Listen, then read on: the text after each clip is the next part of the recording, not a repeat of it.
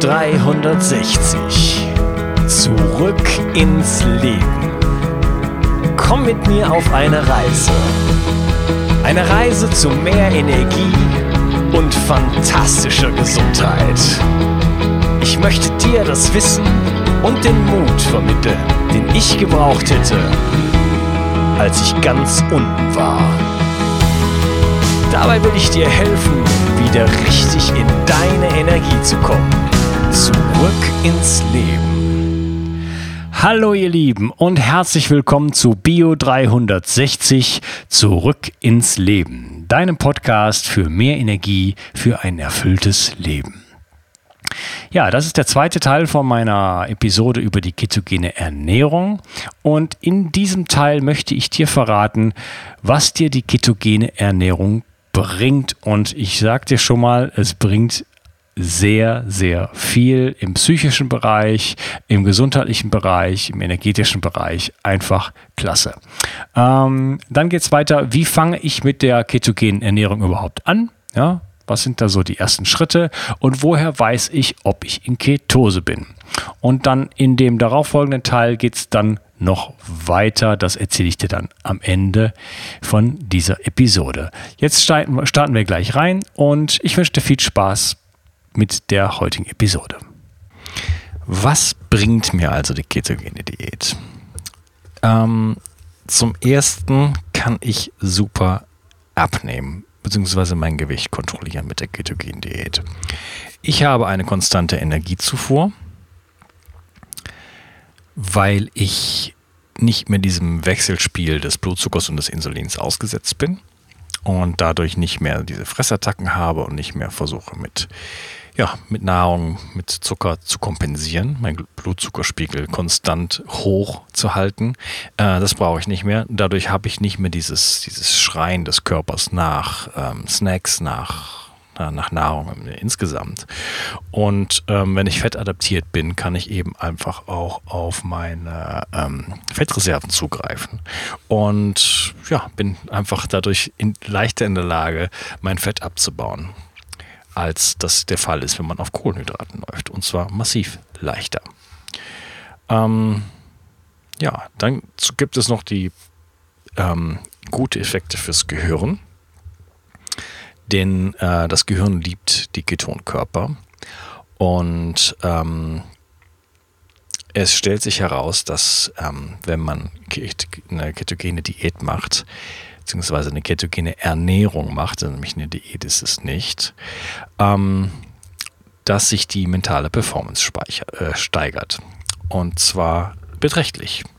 Das liegt wieder an der Effektivität, zum einen an der Effektivität des Treibstoffes äh, Ketonkörper.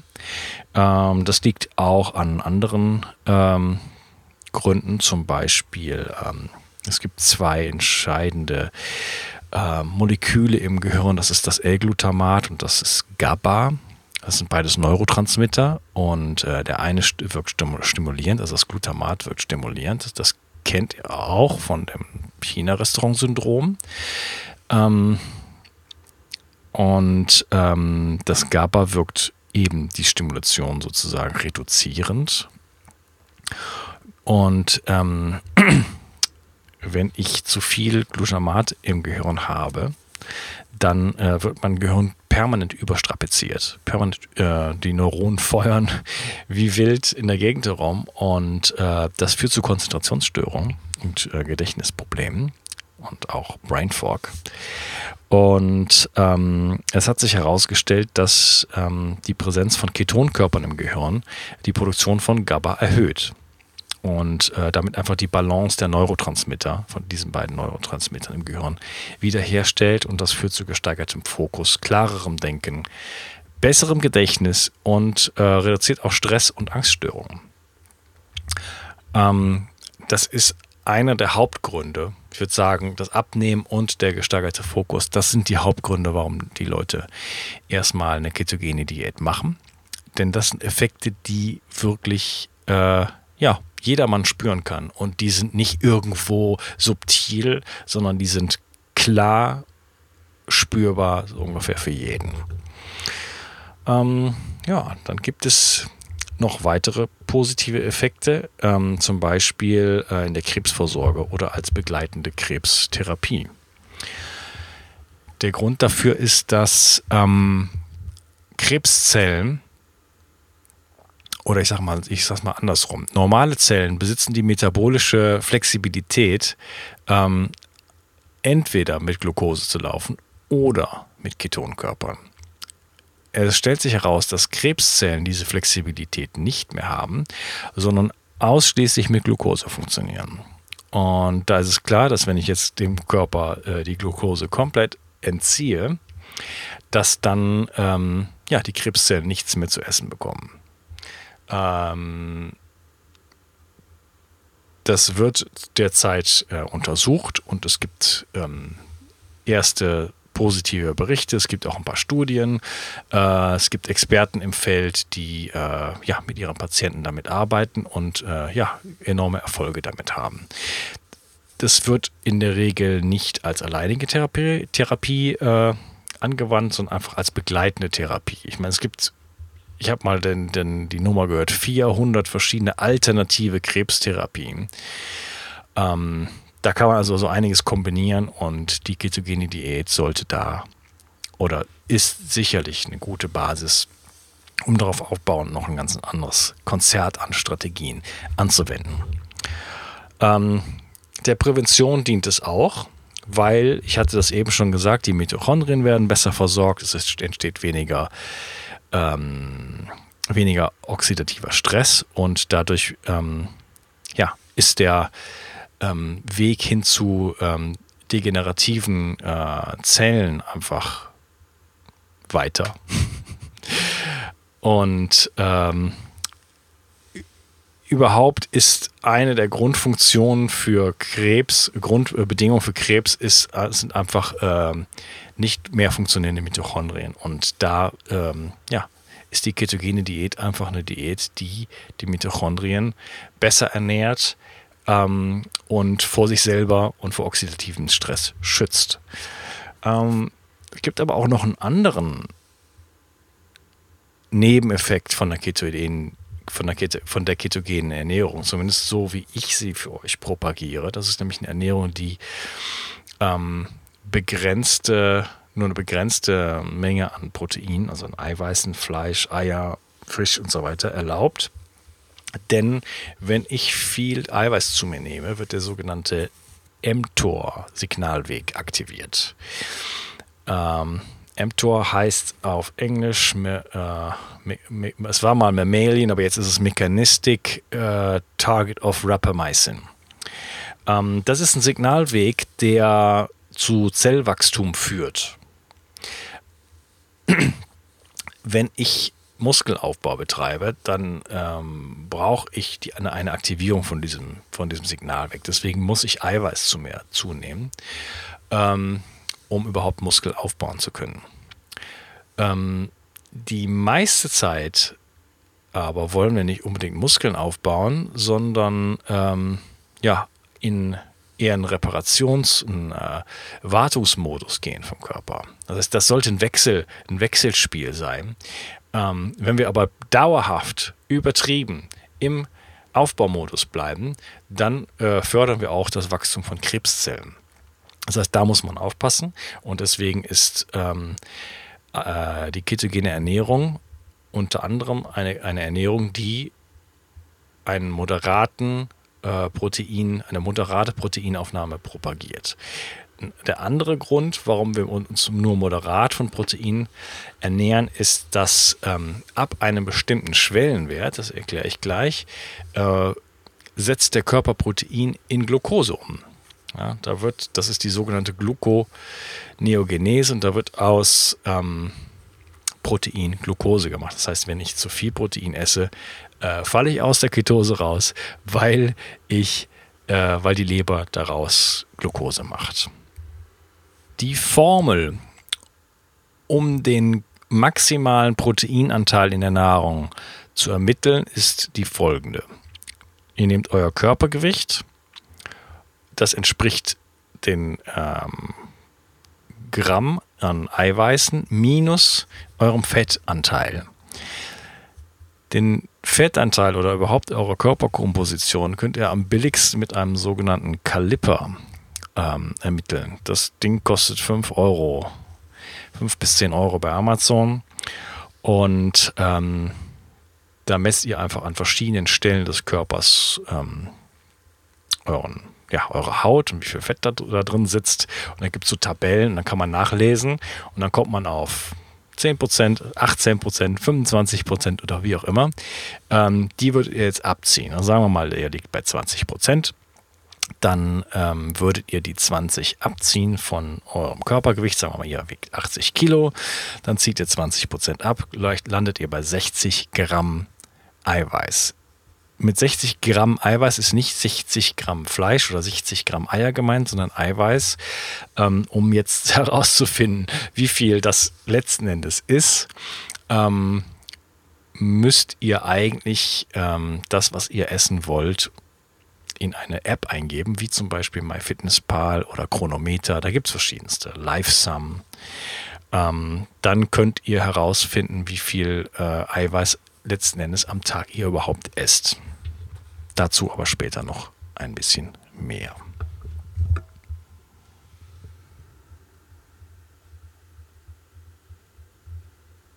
Toll.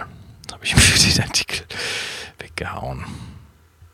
Ne, da ist er noch.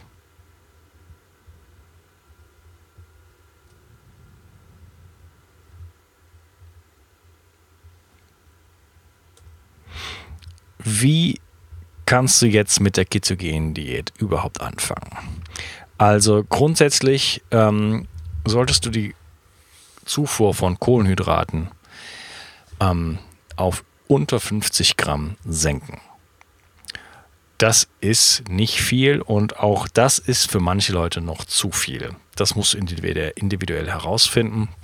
Aber unter 50 Gramm ist ein Richtwert. Für manche Leute ist es sogar unter 30 oder unter 20 äh, nötig am Anfang. Wie sieht so eine Diät aus? Die ketogene Ernährung besteht im Volumen hauptsächlich aus Biogemüse. Und zwar mit Gemüse ist gemeint alles, was oberhalb der Erde wächst. Alles, was unterhalb der Erde wächst, sind Wurzeln und die sind stärkehaltig. Ähm, das heißt nicht, dass man sowas nie wieder essen kann, aber in extrem äh, reduzierter Form. Und ähm, seine Ernährung hauptsächlich, also im Volumen, auf Gemüse zu basieren, ist einer der besten Gesundheitstipps, die es überhaupt gibt. Ähm, das stellt sich immer wieder heraus.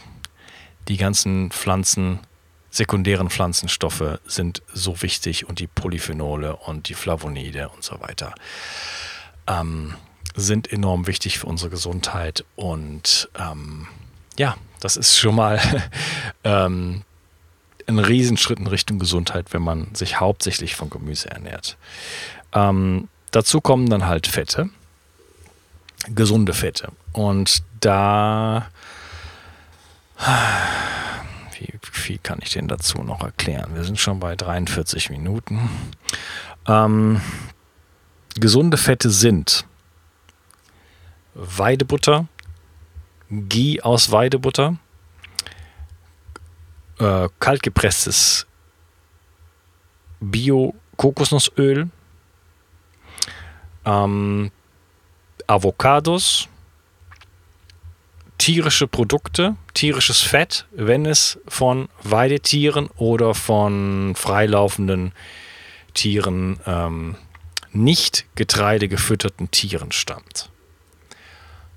Da kann ich jetzt nicht weiter darauf eingehen. Ähm, ungesunde Fette sind Margarine, das ist der Tod, ähm, alle Pflanzenöle, selbst Distelöl und Mandelöl und wie sie alle heißen, ähm, Sojaöl, Sonnenblumenkernöl. Das sind hochprozessierte Fette, die oxidiert sind und in eurem Körper Entzündungen hervorrufen. Da muss ich irgendwann mal einen äh, Podcast drüber machen. Ähm, Soweit erstmal. Ähm, Frittieren kommt überhaupt gar nicht in die Tüte. Das ist super oxidieren.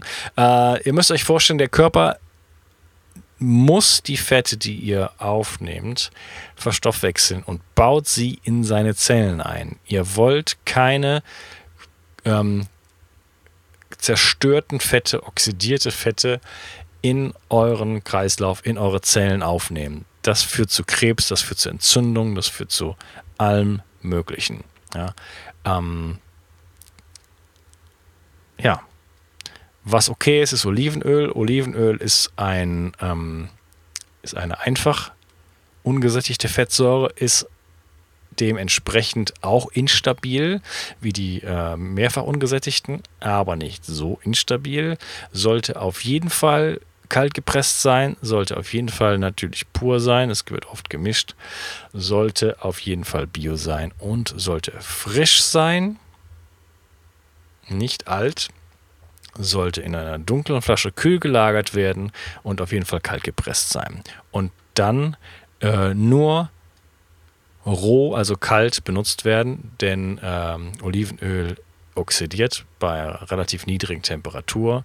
Das kann man sehen in der Pfanne. Es steigt schwarzer Rauch auf ähm, und ist damit dann auch zerstört. Also Olivenöl gehört auf den Salat und nicht äh, zum Kochen, zum Zwiebeln andünsten und so weiter. Dafür sind die ähm, ja, alle äh, saturierten Fette, gesättigten Fette, die ich eben aufgezählt habe, also Kokosnussöl ähm, und ähm, Speck und so weiter, viel besser geeignet. Dann äh, kommt dazu Eiweiß. Ähm, wenn ihr keine Vegetarier seid, dann gerne aus Fleisch- und Eierprodukten, also Eier. ähm, ihr könnt auch Milchprodukte zu euch nehmen, wenn ihr sie gut vertragt. Das ist bei mir leider nicht der Fall. Ähm, das heißt, Käse ist dann beliebt, Käse, Sahne und solche Geschichten. Ähm, alles immer aus Weidehaltung, sonst schießt ihr euch ins eigene Bein, denn ähm, da kann ich jetzt kaum drauf, drauf eingehen, aber wenn die, wenn, ähm, die Tierprodukte, egal ob Fleisch oder Milchprodukte, ähm, nicht aus Weidehaltung kommen, dann werden sie äh, Getreide gefüttert und Getreide ist, wenn es nicht biologisch ist, erstmal voll mit Monsantos Roundup, was sich in den Tieren und auch in der Milch und in der Butter und so weiter akkumuliert. Dann habe ich ein völlig anderes Nährstoffprofil. Ähm, kurzum, in den, im Getreide äh, finde ich eher säurebildende Mineralien und in ähm, ja, in, der, in dem Gras, in den, ähm, in den Wildkräutern, die die Tiere ansonsten essen würden, finde ich ähm, basenbildende Mineralien. Ähm, das heißt außerdem ähm, mehr Omega-3-Fettsäuren im, im Weidefleisch, im Weide, Weide, äh, in den Weideprodukten, sage ich jetzt mal und äh, mehr Omega-6-Fettsäuren, die entzündungsfördernd sind in den ähm, Industrieprodukten.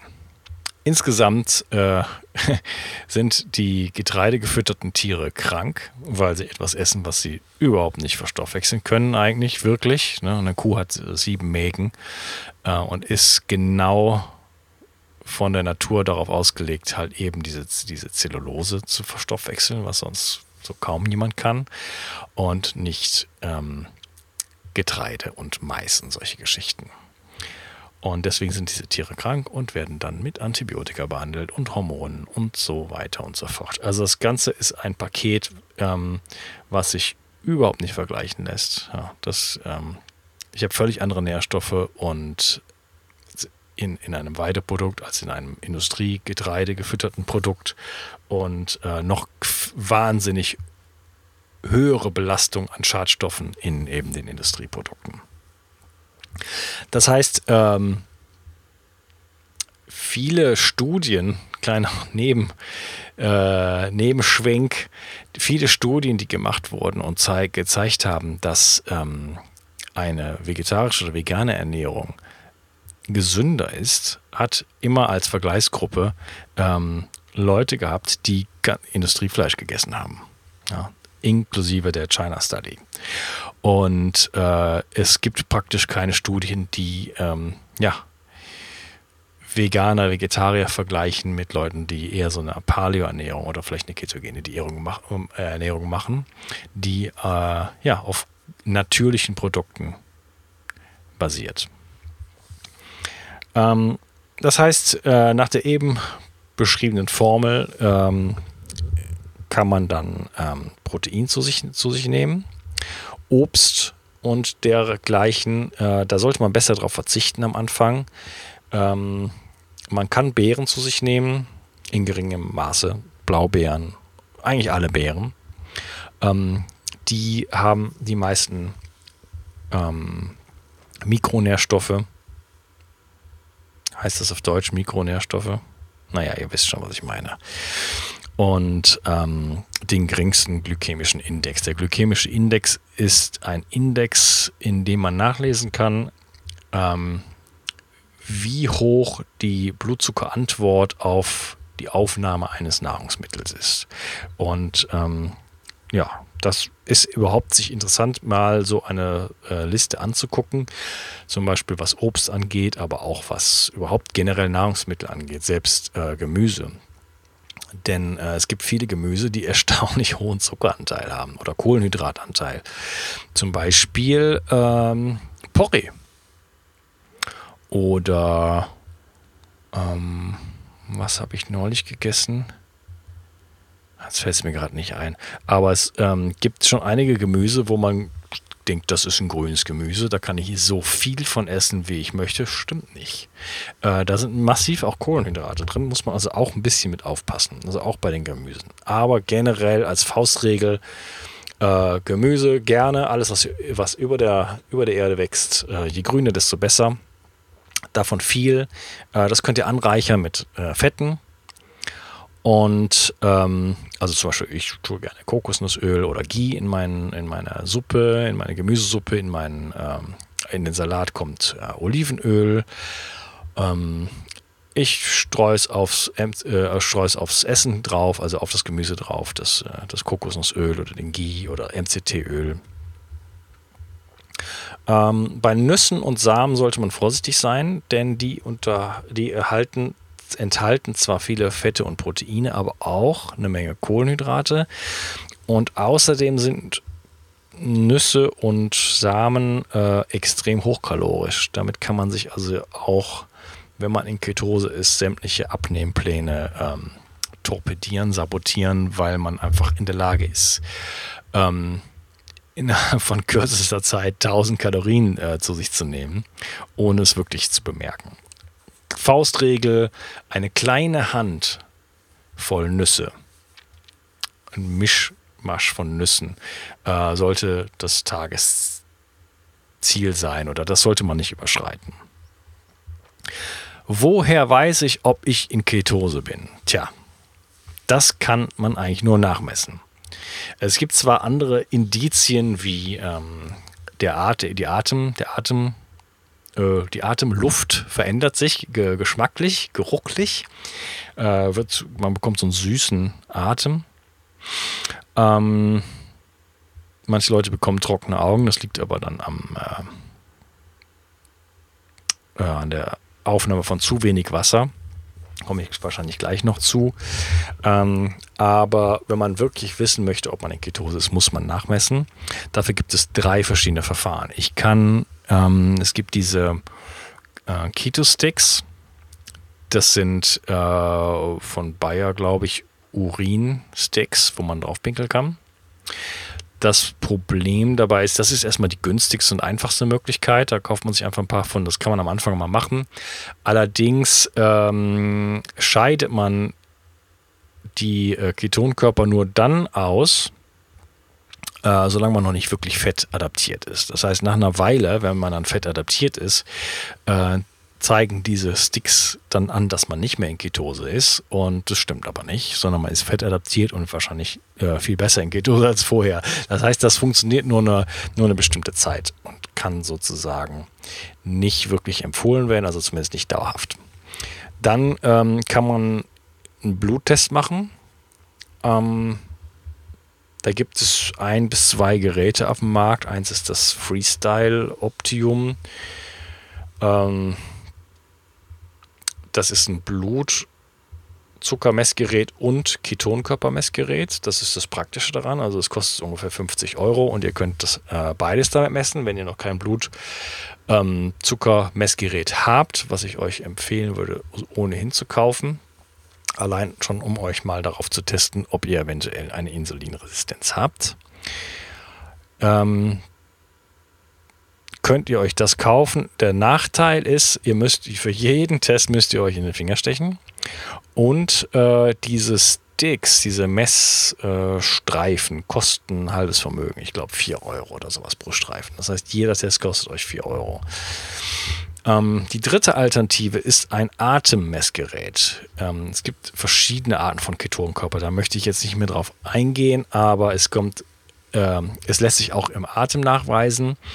Äh, da gibt es eigentlich im Moment nur ein einziges Gerät auf dem Markt, das ist der Ketonix. Den benutze ich persönlich auch. Und ähm, ja, den steckt man einfach in den Rechner. Mittlerweile gibt es auch eine Variante, dass man das, glaube ich, mit dem Smartphone benutzen kann per Bluetooth und so weiter. Ich habe noch den alten.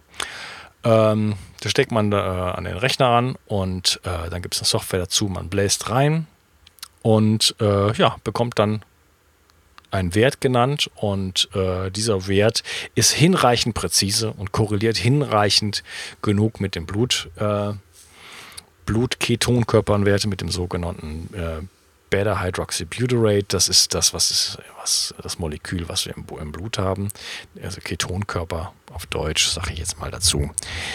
Und ähm, damit kann man dann auch einfach mehrfach mal am Tag messen. Ne? Mal vor einem Essen, nach einem Essen, ähm, nach einer Fastenperiode, vor einer Fastenperiode, nach dem Aufstehen, vor dem ins Bett gehen und so weiter, um einfach ja auch ein, äh, ein Gefühl dafür zu bekommen, äh, wie man sich so im Tagesverlauf so bewegt. Also ich kann den Catonix empfehlen, auch dann, wenn ich selber gerade ein bisschen Schwierigkeit mit dem Ding habe, aber ich glaube, meiner ist leider kaputt gegangen. Da warte ich noch auf Feedback von der Firma. So, ähm, dann braucht ihr einen Food Tracker.